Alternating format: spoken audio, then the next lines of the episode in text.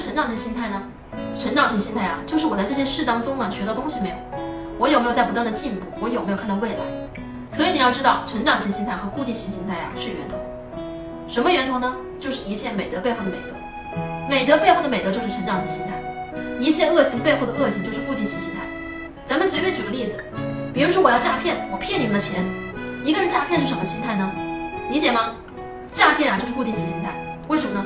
因为我觉得我这辈子不会再见到你了，我骗你一次我就走，得了一锤子买卖。你看啊，这就是诈骗的人为什么敢于诈骗的原因。但是一个成长型心态的人，他不会诈骗，因为他会觉得我们的交情还很久，我们还有未来，我还要。我还要想到我日子将来以后，我不希望被别人当做一个骗子。当他能够看得更长远的时候，他他连骗人他都不会去做。橱窗里有我为大家精选的育儿书单哦。